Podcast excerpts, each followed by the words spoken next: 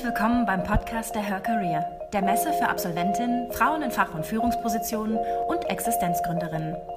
Verfolge Diskussionen mit Bezug auf arbeitsmarktpolitische, gesellschaftliche und wissenschaftliche Themen. Lerne dabei von erfolgreichen Role Models und nimm wertvolle Inhalte für deine eigene Karriereplanung mit. Im Folgenden hörst du eine Podiumsdiskussion aus dem Auditorium der Her Career mit dem Titel Ungleich war gestern.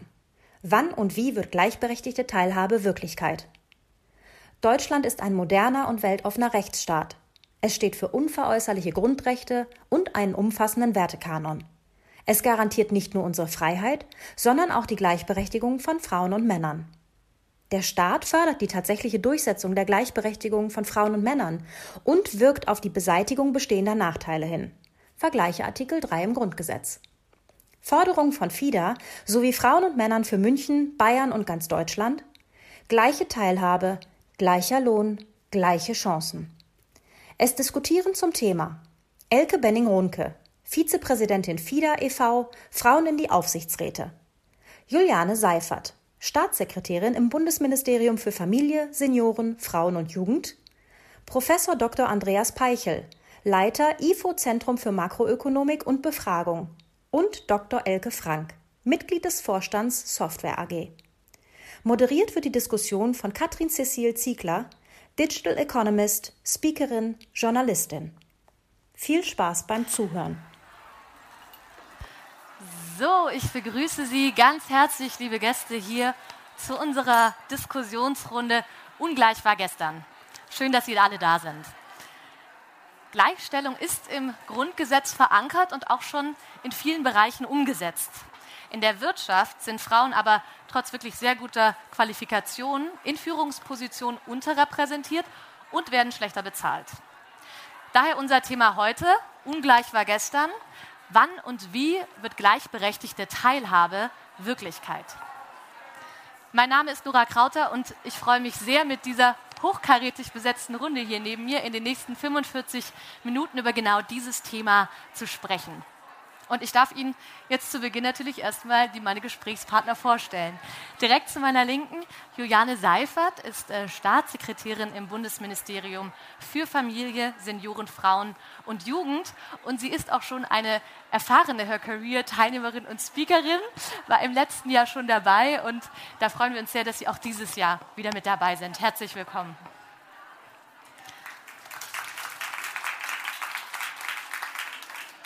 Und direkt daneben sitzt Professor Andreas Peichel. Er ist Leiter des IFO-Zentrums für Makroökonomik und Befragungen hier in München und ein Unterstützer der äh, Chancengleichheit. Und das nicht nur im beruflichen, sondern auch ähm, wirklich im privaten überall. Da gibt es eine nette Anekdote, die mir erzählt wurde. Und zwar hatten Sie. Ähm, der einen Termin bei der Bertelsmann, ähm, beim Bertelsmann Vorstand und hat spontan keinen Babysitter für seine knapp ein Jahre alte Tochter gefunden und da hat er sie einfach mitgenommen. Wurde gut angenommen. Herzlich willkommen.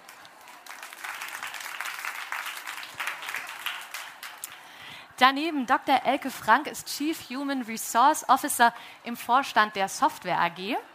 Und im letzten Jahr hat sie noch bei der Telekom gearbeitet und da den WOP Award von FIDA verliehen bekommen. WAP Award heißt äh, Women, Women on Board, bedeutet hier, Frau Frank hat dafür gesorgt, dass mehr Frauen in Führungspositionen äh, arbeiten. Und bestimmt machen Sie das bei der Software AG, werden Sie diesen Preis bestimmt auch wieder gewinnen. Herzlich willkommen.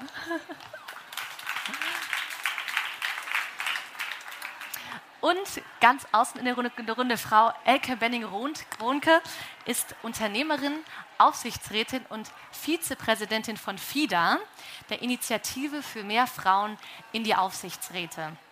Und Frau Elke Benning-Rohnke hat auch eine Kampagne jetzt ins Leben gerufen, Hashtag Ungleich war gestern. Und diese Kampagne und vor allem das Ziel der Kampagne liegt ihr sehr am Herzen, nämlich dass Chancengleichheit in Deutschland, in Deutschland eine Selbstverständlichkeit wird. Ein ganz herzliches Willkommen. Stichwort Chancengleichheit, damit auch gleich Stichwort äh, Gleichstellung in der Wirtschaft. Die erste Frage geht an Sie, Herr Peichel. Im Vergleich zu anderen Ländern, wo steht Deutschland in puncto Gleichstellung in der Wirtschaft? Ähm, ja, vielen Dank erstmal, dass ich äh, hier sein darf. Es ist äh, natürlich mal schön, der, der äh, einzige Mann äh, zu sein. Das äh, passiert sonst sehr, sehr selten in, in meinem Bereich. Äh, ähm, wie sieht es aus mit der, mit der Gleichstellung, Gleichberechtigung, wenn man sich anschaut, und FIDA macht da ja auch Sachen dazu, ähm, wie viele Frauen es in Führungspositionen oder in Aufsichtsräten gibt, dann steht Deutschland im internationalen Vergleich, insbesondere im europäischen Vergleich, auf de, einem der letzten Plätze. Also wir stehen sehr schlecht da. Ähm, dann sieht das, aber es ist nicht nur in der Wirtschaft, es ist in vielen Bereichen. Aber ein, ein, schönes Beispiel finde ich ist, Deutschland ist das einzige Land, in dem, wenn man sich äh, Frauen in Führungspositionen anschaut, es weniger Frauen gibt als Männer mit den vier häufigsten Vornamen in der Wirtschaft. Ähm, für Frau Seifert ist es noch schlimmer. Es gibt äh, mehr äh, beamtete Staatssekretäre oder gab es in der Geschichte der Bundesrepublik mit einem Vornamen, nämlich Hans, als es überhaupt Frauen gab. Ähm, bei uns ist es ähnlich. Äh, auch da gewinnt der, der Hans. Ähm, es gibt mehr Professoren in den Top 100 der Vornamen mit dem Vornamen Hans als Frauen. Und äh, das, ist, äh, das zeigt einfach, dass wir nicht nur in der Wirtschaft, sondern in allen Bereichen sehr hinterherhinken. Mhm. Das heißt, da ist auf jeden Fall noch Luft nach oben. Ähm, der Hans oder der Thomas, ne, also die Thomas-Spirale ist jetzt ja irgendwie auch seit neuestem fast unter, unterbrochen worden. Da ähm, möchte ich jetzt gern direkt äh, FIDA dazu auch befragen, weil FIDA beschäftigt sich seit 2006 mit dem Thema Frauen in Führungspositionen. Warum steht denn Deutschland im Vergleich zu den anderen Ländern so viel schlechter da? Ja, ähm, ups. wir stehen in der Tat äh, sehr viel schlechter da. Ich nenne noch mal die Zahlen ähm, der Vorstände. Wir haben ungefähr 61 weibliche Vorstände in den börsennotierten Unternehmen. Demgegenüber stehen 650 äh, männliche Vorstände. Ähm, und wir haben seit 70 Jahren eigentlich in einem Grund, im Grundgesetz verankert, äh, dass Männer und Frauen gleichberechtigt sein sollen. Weil das offensichtlich schon von Anfang an nicht richtig lief, hat man sogar noch äh, 1994, glaube ich, den Zusatz gemacht, dass der Staat sich verpflichtet, eventuelle Benachteiligungen zu beseitigen. Ähm, wenn ich jetzt etwas provokant sein darf, liebe Frau Seifert, aber wir sind ja hier unter uns und ohne Presse, dann würde ich sagen, ich vermisse eigentlich den Mut der politischen Parteien, das Mandat des Grundgesetzes ernst zu nehmen. Und äh, das ist sicherlich eine Sache, sondern wir bleiben dabei und äh, wir sind ja jetzt Mutterkreuz äh, bedingt schon etwas geprägt. Das heißt, wir haben äh, gerne die Frau am Herd. Und wir tun alles in der Politik, damit das so bleibt. Als Beispiele dafür kann man sicherlich unser Steuersystem ähm, ansehen, was ich als einen großen Hebel jeden Tag erlebe, dass junge Frauen sich falsch entscheiden, nämlich ähm, in, lange zu Hause bleiben, dann in Teilzeit gehen und irgendwann äh, dank dieses wunderbaren Ehegattensplittings äh, auf ihren Mann hören und sagen, ach, meine Arbeit lohnt sich gar nicht. Das skandinavische Modell, wo wir sehr viel mehr Gleichstellung haben zwischen Männern und Frauen und auch eine sehr viel größere äh, Selbstverständlichkeit, hat eine Individualbesteuerung.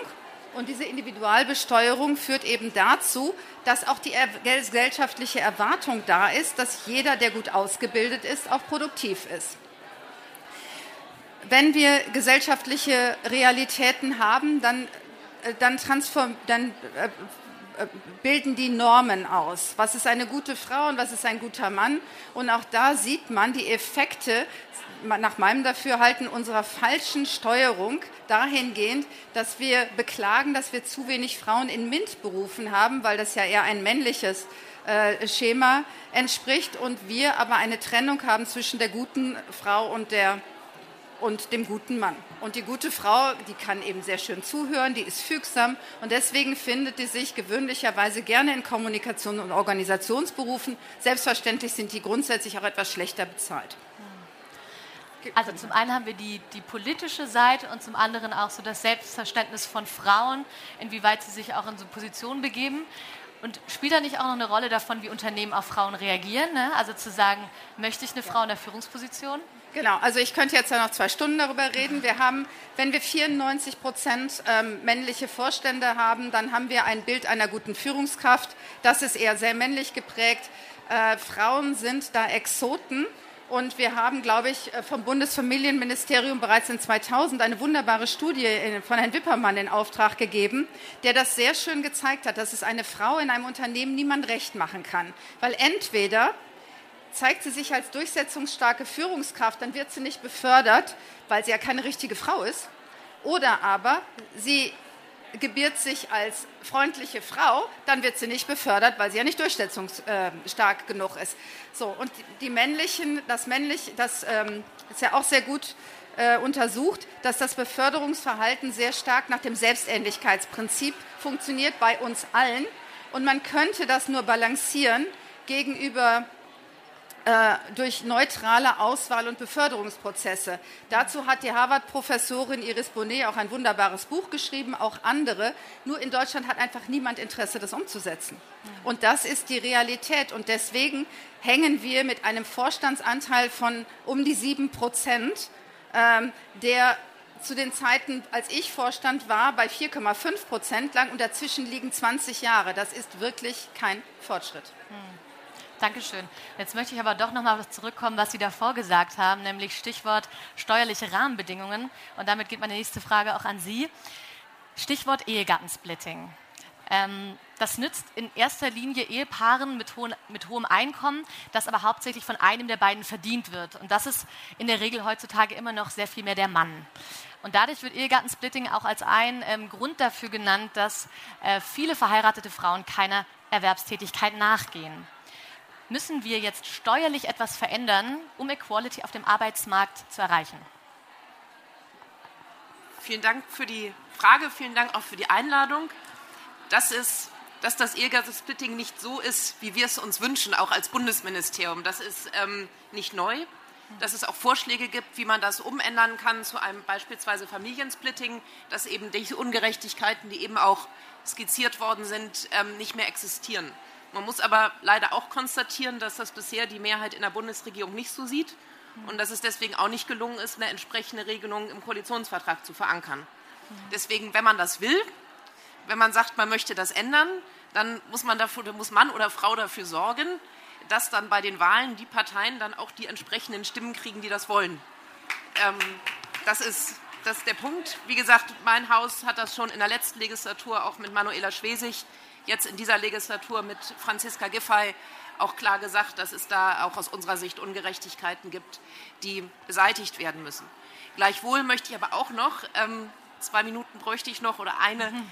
darauf hinweisen, dass sich aber doch einiges auch in die richtige Richtung entwickelt. Und ähm, es ist grundsätzlich nicht so und gerade bei Punkten, die so auch tief in der Gesellschaft verankert sind, dass man Themen nicht mit einer Maßnahme komplett lösen und aus der Welt schaffen kann, sondern das ist immer ähm, man braucht immer ein Bündel an Maßnahmen, man braucht nicht nur die Politik, man braucht die Gesellschaft, die Wirtschaft, die gemeinsam an einem Strang ziehen. Und auf Seiten der Politik ist in den letzten Jahren einiges passiert.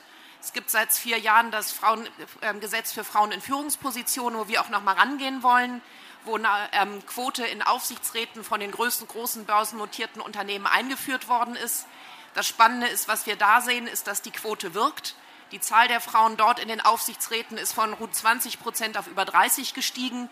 Und, das ist fast noch viel spannender, das hat auch positive Auswirkungen über die Aufsichtsräte hinaus. Also Unternehmen, die viele Frauen in Aufsichtsräten haben, die haben dann auch mehr Frauen in Vorständen, die haben mehr Frauen generell auch auf anderen Führungsebenen. Ich finde auch für das Thema Gleichstellung wichtig das Gesetz für die Brückenteilzeit, das in der Legislatur umgesetzt worden ist, was Frauen auch gerade noch mal ähm, ja, verhindert oder Chancen schafft, eben nicht in der Teilzeitfalle zu landen und auch nochmal ein klar anderes Signal aussendet. Ähm, und es ist in der letzten Legislatur umgesetzt worden das Entgelttransparenzgesetz, was eine sehr schwierige Debatte war, womit es aber zumindest gelungen ist, das ganze Thema über Geld redet man nicht, das ist ein Tabu, mal ganz anders zu besetzen, da auch mit einer anderen Natürlichkeit ranzugehen. Und was wir jetzt sehen, dass jetzt viele Unternehmen auch solche, die das gar nicht müssten, beginnen insgesamt ihre ähm, Entgeltstrukturen zu überprüfen, weil sie auch sehen, dass es für sie auch ein Nachteil ist, dass es auch unattraktiv ist, für einen Arbeitgeber zu arbeiten, der da nicht klar ist. Herzlichen Dank. Also es ist auf dem Weg schon auch sehr viele wichtige Schritte sind schon, sind schon gegangen. Dann wechseln wir jetzt mal von der Politik zur Unternehmensperspektive. Frau Frank, Sie haben Erfahrung aus technikorientierten Unternehmen. Mit welchen Schwierigkeiten sehen sich denn Frauen in diesem doch stark männerdominierten Bereich auf dem Weg nach oben konfrontiert? Danke für die Frage. Ich würde vielleicht, bevor ich darauf eingehe, noch mal äh, ein bisschen was kommentieren, was meine Vorrednerinnen gesagt haben. Also zum einen bin ich bei dir, Elke, es geht alles viel zu langsam, wir brauchen viel zu lange und das sind echt homöopathische Dosen. Also bin ich völlig bei dir. Auf der anderen Seite kann ich auch das teilen, was Sie sagen. Ich finde, vor allem in den letzten drei bis fünf Jahren hat sich was getan. Und ich würde heute sagen, das Glas ist halb voll. Auch wenn jetzt wahrscheinlich hier von links äh, Elke gleich ausholt. Ich glaube, das Glas ist halb voll. Ich sage genau warum. Ich glaube, das Gesetz ähm, zur Quote, und ich war nie ein Fan der Quote, ich mag aber, was die bewirkt. Weil allein in den Aufsichtsräten, deswegen habe ich übrigens auch damals für der Deutschen Telekom den WOP Award gewonnen, wenn bei den Aufsichtsräten die Quote erfüllt wird, und bei der Deutschen Telekom war die Quote in Aufsichtsräten bei über 40 Prozent, was richtig klasse war, dann setzt sich das natürlich nach unten fort im Vorstand und in, natürlich auch in der Ebene unterhalb des Vorstands. Also das hat schon eine Sogwirkung. Das finde ich gut. Ich glaube, da sollte die Politik mutiger sein und Gas geben. Klammer auf, obwohl ich nie ein Fan der Quote war. Inzwischen sage ich, der Druck ist gut. Jetzt zu Ihrer Frage, was müssen Unternehmen denn tun? Oder was gibt es denn für Schwierigkeiten, gerade in technisch geprägten ja. Unternehmen? Ich sehe ein Thema, was ich übrigens in jedem Unternehmen als Schwierigkeit sehe ganz viele Unternehmen, egal ob DAX, ob groß, ob klein, ob Technik, ob nicht Technik, schauen extrem darauf, wen sie einstellen. Die Leute von den Unis, Trainee-Programme, dort gibt es ganz klare, ich würde es mal sagen, Quoten oder Prinzipien. Wie viele internationale Kollegen, wie viele Frauen etc. Dort sind die Zahlen in der Regel richtig gut. Zumindest war das bei Microsoft, bei Telekom, bei Daimler und jetzt auch bei der Software AG so. Ganz oben im Vorstand, im Aufsichtsrat und in der Regel inzwischen auch auf der ersten Ebene gibt es auch gute Role Models. Wo ich das Problem sehe und die Schwierigkeit ist genau in der Mitte. Wie schaffen wir es als Unternehmen, und ich glaube, da haben wir Luft nach oben, in, der, in, dem, in, der, in dieser mittleren Karriere, wenn eine Frau sechs, acht, zehn Jahre im Job war, wie schaffe ich dass die zum einen das mit Familie und Beruf vereinbaren kann, wie schaffe ich es, dass die wieder zurückkommen kann, Teilzeit, flexible Arbeitsmodelle, Digitalisierung helfen. Aber oft ist es dann so, dass die Frauen untertauchen in dieser mittleren Karriereebene. Hat verschiedene Gründe. Kann an der Führungskraft liegen. Ähm, und das ist was, wo ich eine, eine Riesenhürde sehe. Das hat übrigens mit technologisch oder nicht technologischen Unternehmen relativ wenig zu tun. Ein zweites Thema. Ähm, ich glaube, wir tun uns immer noch verdammt schwer als Frauen richtig gut zu netzwerken. Äh, wir haben viele Frauennetzwerke inzwischen und ich finde es auch gut. Ich glaube aber, das reicht nicht. Ich bin ganz fester Überzeugung, Männernetzwerke sind mindestens genauso wichtig. Wenn ich auf mich schaue, alle meine Positionen habe ich durch Netzwerke mit Männern bekommen. Warum ist es so? Ist klar, weil 90 Prozent der Top-Funktionen, wir haben gerade die Zahlen gehört, einfach von Männern besetzt sind. Und solange das so ist, glaube ich, ist das einer der, wie soll ich sagen, Eingangstore, damit wir Frauen Karriere machen können. Ähm, und vielleicht ein drittes Thema noch. Ähm, beim Thema Technologie natürlich ist das äh, eine sehr männerdominierte Welt, wobei ich muss sagen, wenn man eine Claudia Nehmer zum Beispiel in der Deutschen Telekom verantwortlich für Technologie und Innovation sieht, hat sich klasse durchgesetzt und zieht auch von oben wirklich die Frauen mit in ihrem Sog nach oben. Nicht einfach, da geht es auch viel um Akzeptanz etc., gerade in diesen technologischen Berufen, aber wir kommen langsam voran. So, jetzt glaube ich, sonst rede ich noch zwei Stunden, Elke. Dankeschön. Jetzt wollte Frau Benning-Rohnke dazu noch was sagen. Also ich möchte ausdrücklich anerkennen, äh, liebe Frau Seifert, dass sich die gute politische Arbeit und ich weiß ja, wie das Gesetz entstanden ist und über wie viele Jahre und wie viel Mühen das gekostet hat. Und dieses Gesetz ist, also ich spreche jetzt von FIPO-Gesetz, dieses Gesetz ist extrem erfolgreich. Es ist erfolgreich leider nur in 107 äh, Unternehmen. Ähm, und es hat auch darüber hinaus was getan, was für mich ganz wichtig ist. Es hat einen gesellschaftlichen Wandel diesbezüglich befördert dass vor dem Gesetz es eine große Mediendiskussion gab, dass es keine qualifizierten Frauen für die Aufsichtsratspositionen gibt. Und wir haben alle erlebt, dass jeder einzelne Aufsichtsratsvorsitzende sofort eine Liste hatte, als das Gesetz da war, mit ganz tollen Frauen, die er selber in der zweiten Reihe gefunden hat. Ja, also das sei dahingestellt. Was wir allerdings auch anerkennen müssen, ist die Tatsache, dass äh, die, bei den 3500 Unternehmen, die sich freiwillige Zielgrößen setzen, im Prinzip wir eine provokante Haltung haben in Form, dass sich immer noch Zielgrößen von Null gesetzt werden. Und das, äh, Angela Merkel hat das als Arbeitsverweigerung äh, tituliert. Olaf Scholz hat gesagt, das ist eine reine Provokation. Ich weiß, dass Ihr Haus daran arbeitet. Aber wenn wir, wenn wir den den gelungenen Change in den DAX, und das muss man ja sagen, die Frauen sind sofort gefunden worden. Die Aufsichtsräte sagen heute, die Arbeit ist besser in den gemischten Gremien. Wenn wir diesen Erfolg größer feiern würden und duplizieren würden auf die anderen 3500 Unternehmen, hätten wir einen großen gesellschaftlichen Wandel bewirkt. Dankeschön. Dann Sie dürfen direkt darauf antworten. Ja. Ich kann Ihnen nur zustimmen. Also ich glaube, dass das Gesetz war ein Erfolg, aber das Gesetz zeigt auch, ähm, wo es nachhakt und dass eben auch nichts passiert, wenn man Sachen nicht regelt. Also was, was Sie angesprochen hatten, ist, die Unternehmen sind verpflichtet zu sagen, wie viele äh, wie viel Prozent Frauen sie in den verschiedenen Führungsebenen planen und wie viel sie im Vorstand planen, aber auch an anderen Führungsebenen. Und da gibt es viele, die, obwohl sie melden müssten, die melden gar nichts. Und viel besser sind noch die, die melden und die reinschreiben, unser Ziel an Frauen sind 0 Prozent. Punkt. In den Vorständen und den Bericht abgeben. Und an der Stelle ist der Koalitionsvertrag Gott sei Dank ganz wunderbar klar, dass er nämlich auch sagt, ähm, das lassen wir nicht zu und da wollen wir nachsteuern, das muss sanktioniert werden, das darf künftig nicht mehr möglich sein. Da sitzen wir gerade dran zusammen im Justizministerium und gucken aber auch insgesamt, was man auch so noch, ähm, wo man auch so noch Verbesserungsmöglichkeiten sieht. Ähm, wir gucken uns aber auch an, ähm, gerade als Familienministerium auch noch den öffentlichen Dienst, gerade da auch das Thema Bundesverwaltung, um beispielsweise hinzukriegen, dass man in den nächsten Jahren da auch zu einer Aufteilung von 50-50, also 50 Prozent Frauen in Führungspositionen kommt. Jetzt haben Sie gerade gesagt, wir gucken, äh, was wir da auch noch machen können.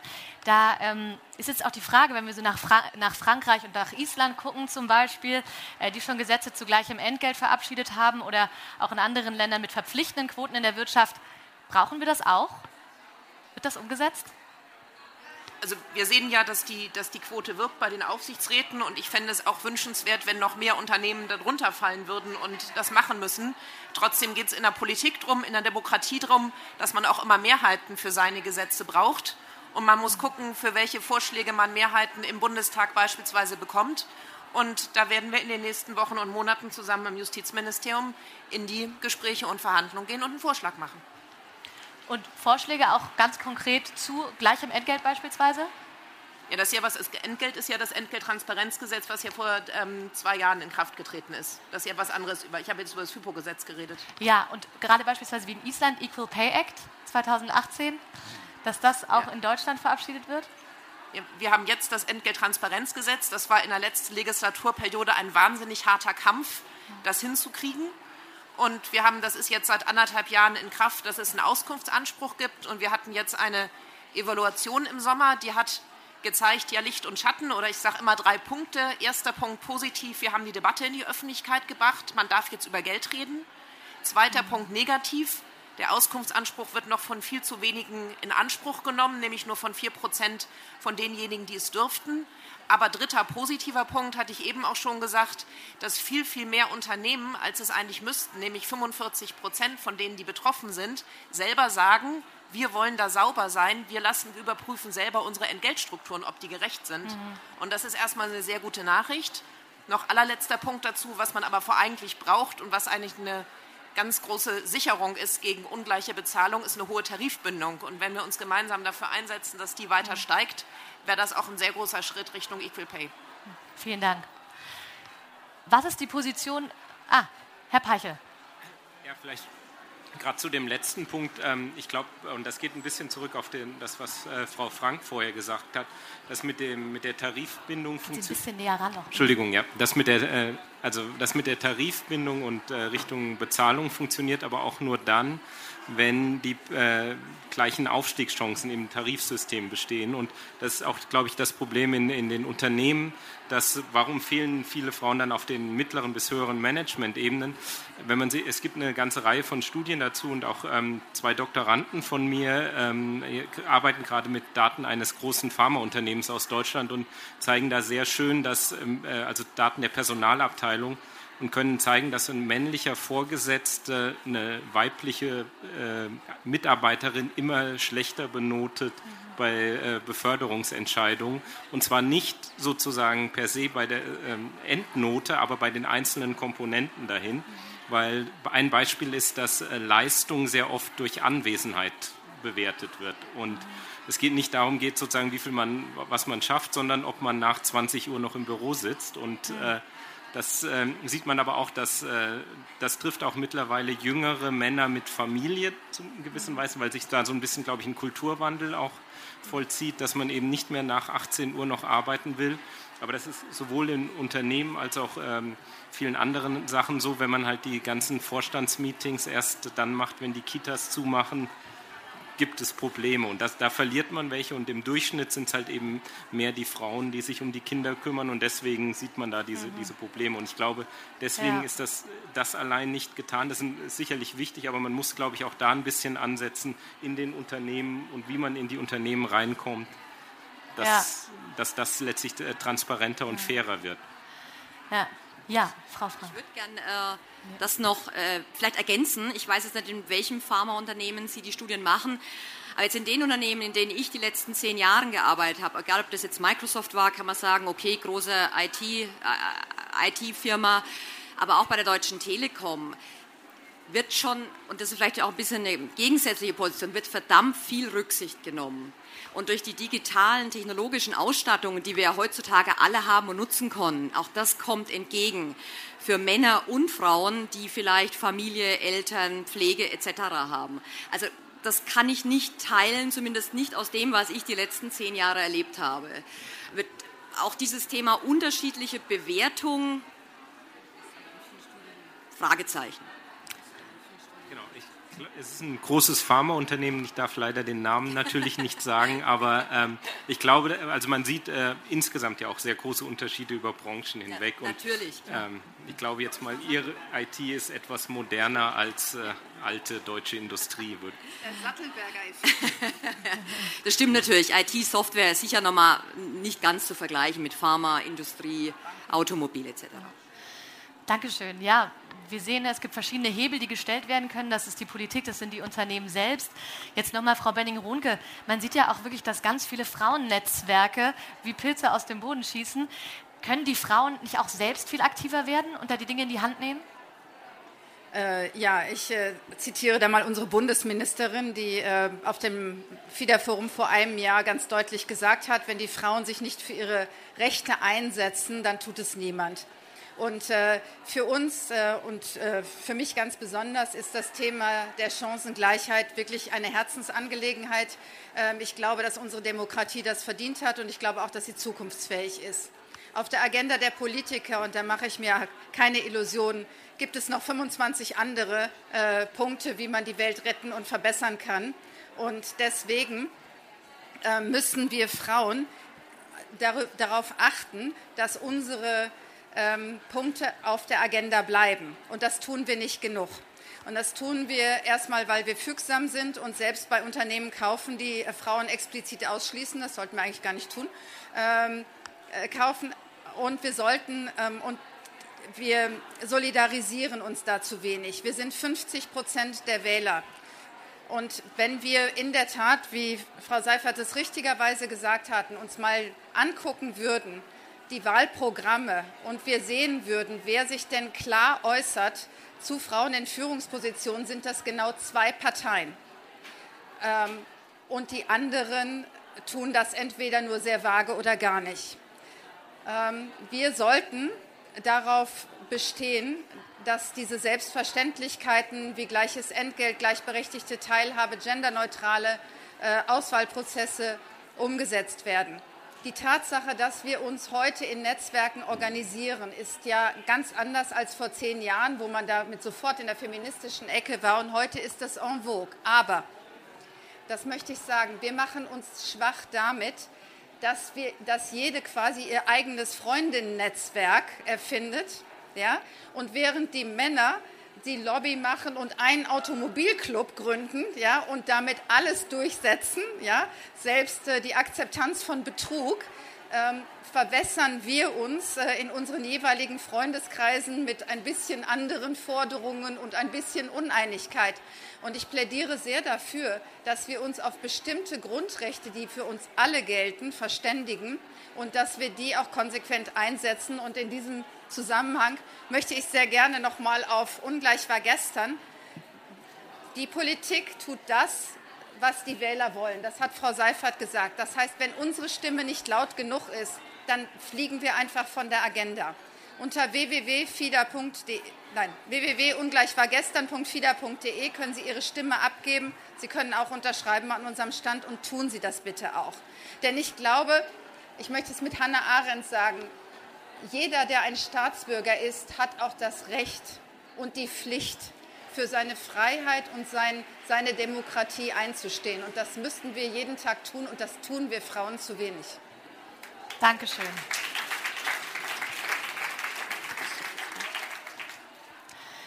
Dankeschön. Dann geht meine nächste Frage jetzt nochmal an Frau Frank. Ähm, welche Möglichkeiten hat denn ein Vorstand, um Maßnahmen einzuführen, um gleichberechtigte Teilhabe ähm, mehr einzuführen? Und was sind da Ihre Vorstellungen für Ihr Haus jetzt? Ja, ich, ich glaube, ähm, als Vorstand oder überhaupt als Führungskraft eines Unternehmens hat man einige Hebel in der Hand. Jetzt aus der Personalsicht, auch für die Software AG natürlich, ähm, gibt, kann man bestimmte Regeln aufstellen. Also wie, wie, wie viele Frauen stelle ich ein, wie viel möchte ich in meiner Trainee-Gruppe haben, ähm, wie mache ich eine Placement-Agenda, wie viele Frauen sind auf der Shortlist äh, und das natürlich aktiv steuern. Also wenn ich in den Vorstand gehe, auf meiner Nachfolgeplanung, die ich vorstelle, sind natürlich Frauen drauf. Es ist klar, übrigens nicht nur Frauen, international, Alter, für mich gilt das ganze Thema Diversity in diesem Thema. Das heißt, ich stelle Prinzipien auf, Regeln, Quoten, wie man das auch immer nennen möchte. Aber ich glaube, das nutzt, das hilft, das ist das eine. Zum Zweiten kann ich natürlich im Unternehmen, das machen auch ganz viele, ob klein, ob groß, Netzwerke, Mentoring, Buddying, Coaching, also ich glaube, da gibt es mannigfaltig, was heute auch schon eingesetzt wird. Aber nochmal, ich komme mal wieder zu dem zurück, was ich ganz am Anfang gesagt habe. Frauennetzwerke sind gut, gemischte inklusive Männer sind noch besser, weil wie gesagt, 90 Prozent aller Funktionen sind von Männern besetzt. Und ich glaube, da fehlt es uns noch und da brauchen wir einfach eine bessere Verknüpfung. Und was ich natürlich noch machen kann als Vorstand oder als Aufsichtsrat oder als große Führungskraft mit einem großen Einfluss, ich kann das Thema aktiv einfordern in den Führungsrunden, darüber sprechen und allein das nutzt schon. Ähm, das einfach aufmerksam machen. Machen immer noch viel zu wenig leider. Ein Bewusstsein für das Thema zu schaffen. Und ist das auch Ihre Empfehlung an andere Personalvorstände, wenn Sie jetzt welche aussprechen dürften? Also das ist eine Empfehlung natürlich, das aktiv zu steuern, aber durchaus auch Regeln aufzusetzen für Placement-Agendas, für Nachfolgeplanungen, für Talentprogramme, für Trainee-Programme. Das ist ja nicht so schwer. Kann man ja relativ einfach machen. Es ist eine Frage des Durchhaltens und der Nachhaltigkeit und des auch vielleicht mal Durchkämpfens. Dankeschön. Und nochmal, danke. Herr Professor Peiche, lassen Sie uns nochmal die volkswirtschaftliche Sicht einnehmen. Mit Blick auf Equality, was muss denn die Volkswirtschaft tun, um Deutschland mit seinen Talenten bestmöglich aufzustellen? Das ist eine, äh, natürlich jetzt eine sehr, sehr große Frage. Ähm, also was, wir müssen viel tun. Ähm, ich glaube, was, was wir volkswirtschaftlich sehen, ist, dass wir ähm, aufgrund des demografischen Wandels äh, ein, Problem haben, insgesamt einen Arbeitskräftemangel, einen Fachkräftemangel und wenn wir uns das anschauen, sehen wir, dass wir eben äh, letztlich eine volkswirtschaftlich gesprochene Ressource äh, verschwenden oder brachliegen lassen, was gut ausgebildete Frauen sind, die eben viel weniger arbeiten, als sie vielleicht könnten und als auch sie, sie wollten und auch vielleicht nicht in den Positionen oder Jobs, äh, die sie wollten. Also von daher, wir müssen eigentlich wir, wir, sollten alle ein Interesse haben, da was äh, sozusagen aus volkswirtschaftlicher Sicht äh, zu tun. Und deswegen, glaube ich, ist die Politik auch gefordert, da Sachen zu, zu ändern. Ähm, wir sehen auch, da, ja, dass sich da was tut und äh, es gibt, glaube ich, viele gute Ideen, aber es ist natürlich im politischen Prozess immer schwierig. Das, das sehen wir auch. Ich glaube aber auch, dass wir noch mehr Druck auf äh, Unternehmen äh, ausüben müssen durch verschiedene Gesetze, weil äh, was Frau Frank eben angesprochen hat, wenn man ähm, so zum Beispiel Frauenförderung, Mentoring in irgendeiner Form, wenn man sich das anschaut, das gibt es in großen Unternehmen. Ähm, wenn man sich die, äh, es gibt Befragungsdaten dazu, äh, repräsentativ für alle Unternehmen mit sozialversicherungspflichtigen Beschäftigten, also im Prinzip alle Unternehmen mit Mitarbeitern. Ähm, da haben, ich, ich, bin mir jetzt nicht sicher, ob es drei oder fünf Prozent der Unternehmen waren, die äh, 2016 die letzten Zahlen haben, die solche Mentoring-Programme haben insgesamt. Bei den Großen ist es natürlich viel, viel mehr und die, die kleineren Unternehmen haben praktisch gar nichts in diese Richtung. Und ich glaube, das ist auch nochmal ein Ansatzpunkt, wo man äh, vielleicht überlegen kann, wie kann man die Unternehmen auch dazu bringen, in diese Richtung zu gehen. Weil dann ist klar, wenn man sowas nicht hat, ähm, was man auch sieht, ist, dass ähm, äh, dass das Konsequenzen für die Unternehmen hat, dass nämlich äh, in solche Unternehmen, die sowas nicht haben, Frauen zum Beispiel nach der Schwangerschaft auch gar nicht wieder zurückkehren. Also Unternehmen, die, die solche Programme haben, die Maßnahmen dafür haben, die sind viel erfolgreicher, was das angeht.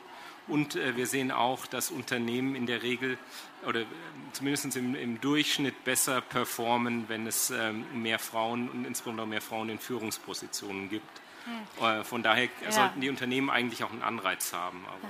Frau Frank. Eine ganz kleine Ergänzung. Ich bin bei Ihnen, mehr Druck auf Unternehmen, ja. Auf der anderen Seite, was ich nicht ganz verstehe, momentan ist ja das Thema Angebot und Nachfrage, also Unternehmen haben aus meiner Sicht viel mehr Stellen offen und der Kampf um Talente, Frauen, also ich meine, mehr geht eigentlich nicht mehr. Ich habe allein bei mir, keine Ahnung, 100 Stellen offen, da würde ich, suche ich Händeringen. Da geht, geht ja ganz vielen so. Ich finde, das Thema Angebot und Nachfrage hat sich verkehrt, in, eigentlich in genau in, in, in unsere Richtung. Und manchmal frage ich mich, warum stimmen wir nicht manchmal mit den Füßen ab? Wenn es Unternehmen gibt, die das nicht anbieten, die benachteiligen, die schlechter zahlen, Warum wechseln Frauen da nettes Unternehmen? Jetzt ist nicht jeder mobil von Berlin bis München oder in Europa, also das, aber ich glaube, das geht. Und da frage ich mich, so ein bisschen mehr Mut von uns würde ich mir auch manchmal wünschen. Dankeschön. Hat da Herr Peichel, Frau Seifert oder Frau Benning-Runke noch ein Statement zu abzugeben? Ja, nochmal anknüpfen, ist eben schon vor zwei, drei Beiträgen über das Thema Netzwerke in, in zweifacher Hinsicht gesprochen worden. Ich möchte sowohl Sie unterstreichen von Stichwort gemischte Netzwerke, finde ich sehr wichtig, weil genau der Punkt, den Sie gemacht haben, den, den teile ich. Aber ich wollte auch noch was zum Thema Frauennetzwerke sagen, weil ich finde Frauennetzwerke auch ausgesprochen wichtig. Aber es darf halt zynisch gesprochen nicht dabei bleiben, gemeinsam lauwarmen Sekt zu trinken. Und was mir halt fehlt, also das kann man auch machen, der gekühlt ist noch besser, aber ähm, das ist ja alles nett. Aber was mir halt oft fehlt, dass dann, wenn es auf hart auf hart kommt in den Sitzungen und eine Frau steht da alleine auf der Lichtung und wird kritisiert, dann machen die anderen Frauen nicht den Mund auf. Und das passiert bei Männern nicht. Männer unterstützen sich viel mehr bedingungslos, selbst wenn die denken, der Kollege erzählt Quatsch, teile ich gar nicht, der wird aber trotzdem unterstützt. Und eine Frau sagt dann eher, nee, das finde ich ja fachlich nicht richtig und Und da fehlt dann, wenn es drauf ankommt, oft einfach die, die, praktische Solidarität, sich einfach mal zu Wort zu melden und den Mund aufzumachen. Und das muss, müssen halt Frauennetzwerke aus meiner Sicht leisten, ähm, nach dem Tässchen Sekt ähm, dann da auch mal ähm, die Hand zu heben und den Mund aufzumachen. Weil sonst ist das auch nur bedingt sinnvoll. Also ich kann das nur unterstreichen und ich möchte noch an, gerne an alle appellieren, weil das so 100 Prozent richtig ist, was Sie sagen die Macht der Frauen in den Unternehmen, die nutzen die Frauen nicht. In fast jedem großen Unternehmen gibt es ein Frauennetzwerk. Wenn ich da hingehe und frage, was macht ihr denn so, dann treffen die sich und dann reden die über ihre Befindlichkeit. Wenn alle Frauen in diesem Frauennetzwerk versammelt wären und alle würde sagen, wir akzeptieren diese Auswahlprozesse nicht mehr. Wir wollen, dass alle Führungspositionen ausgeschrieben werden. Wir akzeptieren keine ungleiche Bezahlung und wir wollen jetzt mal alle ähm, die Transparenz haben, dann könnten Frauen in Unternehmen deutlich mehr bewe bewegen. Und ich ehrlicherweise, ich verstehe nicht, warum wir das nicht tun. Ich, würde noch eins ergänzen wollen. Ähm, ich bin bei Ihnen, dieses wirklich Zusammenhalten, äh, auch mal füreinander kämpfen, ist richtig, machen wir zu wenig. Aber eins machen wir, finde ich, gar nicht bis sehr wenig. Wir empfehlen uns nicht. Wer hat von euch heute eine Frau promoted? Okay, du hast vier, okay, ich habe zwei, aber jetzt überlegt mal kurz, wen habt ihr promoted, wen habt ihr empfohlen, wen habt ihr in ein Netzwerk gegeben, wen habt ihr... Warum machen wir das so wenig? Ich sage euch, die Männer machen das nonstop. Also Christine Lagarde ist da ein wunderbares Vorbild. Christine Lagarde in ihrer Zeit als Wirtschaftsministerin hatte immer bei jedem Firmenbesuch eine Liste von zehn Frauen dabei, die zu diesem, äh, diesem Unternehmen potenziell passen würden. Das ist mir ein super Vorbild. Ich habe auf meiner Agenda jeden Tag eine Frau zu empfehlen. Ich glaube, ich habe nachgezählt, ich habe heute fünfmal eine empfohlen. Ich kann sie auch noch benennen. Und ich finde das unendlich wichtig. Wir müssen, wir müssen nicht mit jeder Freundin sein. Und wir müssen auch nicht jede total sympathisch finden. Aber erstmal müssen wir es toll finden, wenn eine erfolgreich ist und die müssen wir unterstützen. Und danach können wir uns überlegen, ob sie unsere Freundin wird. Und nicht umgekehrt. Dankeschön. Und jetzt sind wir auch schon mittendrin. Ich würde Sie sehr, sehr gerne jetzt äh, für die letzten fünf Minuten ähm, bitten, dass Sie doch einmal hier wirklich auch den anwesenden Frauen, die heute hier sind, ihre persönlichen Empfehlungen mit auf den Weg geben, die jetzt hier teilweise schon auch schon durchgeklungen sind, aber gerne hier einmal von Frau Seifert bis rüber zu Frau Runke, Benning-Runke. Was sind Ihre Empfehlungen hier für die Frauen, die hier jetzt heute sitzen? Frau Seifert, Sie haben das, Sie haben das erste Wort. Ja, ist schon einiges gesagt worden. Wird, glaube ich, noch mal betonen, seien Sie laut. Also, wenn man nicht den Mund aufmacht, wird man nicht gehört. Man kann die klügsten Ideen haben, die tollsten Sachen machen. Wenn keiner davon weiß, weiß keiner davon. Dann ist es auch egal, was man macht. Und da muss man sich auch nicht wundern. Und manche sind einfach, die machen sehr wenig, machen aber laut den Mund auf.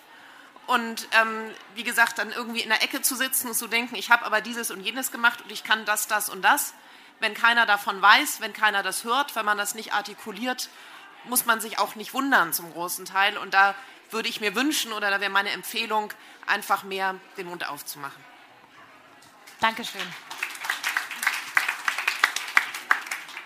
Herr Peichel. Ja, ähm, dem kann ich mich äh, nur anschließen. Ich, bin ja, ich sehe es ja jetzt sozusagen aus der anderen Perspektive und als, als äh, Führungskraft, äh, wenn ich an meine Mitarbeiter und meine Mitarbeiterinnen denke, ähm, ich kriege auf jeden Fall mit, wenn äh, sich äh, einer meiner Doktoranden die Schuhe erfolgreich gebunden hat. Äh, das, kriegt man im Prinzip, das kriegt man einfach mit, weil das wird, es wird alles kommuniziert und gefeiert und wie auch immer. Also irgendwas, was halbwegs gelungen ist, dann gibt's, gibt einer äh, ein Feierabendbier aus oder macht irgendwas.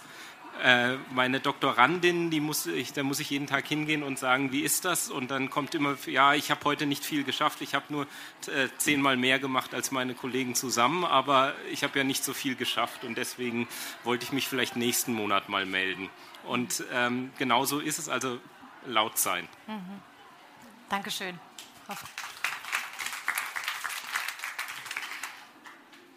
Ich würde das Thema Netzwerken viel mehr noch in unsere Arbeit einbetten. Das muss zum täglichen, zur täglichen Arbeit gehören. Das ist nicht irgendwie was, was man mal am Wochenende schnell macht oder irgendwie sich extra Zeit dafür. Es muss eigentlich in den Tagesablauf mit eingebunden sein. Und äh, ich habe das äh, lange nicht gemacht, aber ich habe mir dann vor zehn Jahren, ähm, weil ich war wirklich nicht gut verdrahtet, habe ich mir dann immer einen Blocker in meinen Kalender, jeden Tag eine Viertelstunde. Ähm, zumindest hat mich das daran erinnert, das auch wirklich zu tun. Dankeschön. Ja, a strong woman stands for herself.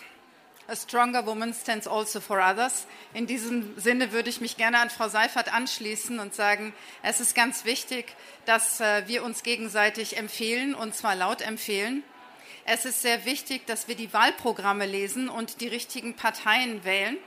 Ähm, denn eine Partei, die Frauen negiert, wird auch langfristig nicht sehr viel erfolgreich sein. Und das Dritte, und das ist mir wirklich ein Anliegen, überall da, wo Sie jetzt engagiert werden, sind, geben Sie diesem Engagement eine Richtung, was auch einen gesellschaftlichen Impact hat in Bezug auf Chancengleichheit. Vielen Dank. Dankeschön. Gut, das heißt, lasst uns alle laut sein, lasst uns feiern für die guten Dinge, die wir schaffen, lasst uns auch politisch Verantwortung übernehmen, lasst uns vor allem Netzwerken, zusammenhalten, uns weiterempfehlen. Und damit äh, bedanke ich mich ganz herzlich für diese spannende Diskussion und bei Ihnen vielen. Vielen, vielen Dank. Vielen Dank, Frau Partner. Und Ihnen auch herzliches Dankeschön äh, fürs Dasein. Noch einen schönen Tag hier auf der Her Career und morgen auch einen weiteren schönen Tag, wenn Sie noch einen zweiten haben. Dankeschön und tschüss. Danke fürs Zuhören. Weitere spannende Folgen und aktuelle Informationen zur kommenden Messe findest du unter www.her-career.com. Bei der Her Career triffst du zum Erfahrungsaustausch auf Role Models und Top-Entscheider aus Wirtschaft, Wissenschaft und Politik. Ein Besuch, der sich mehr als auszahlt. Wir freuen uns auf dich.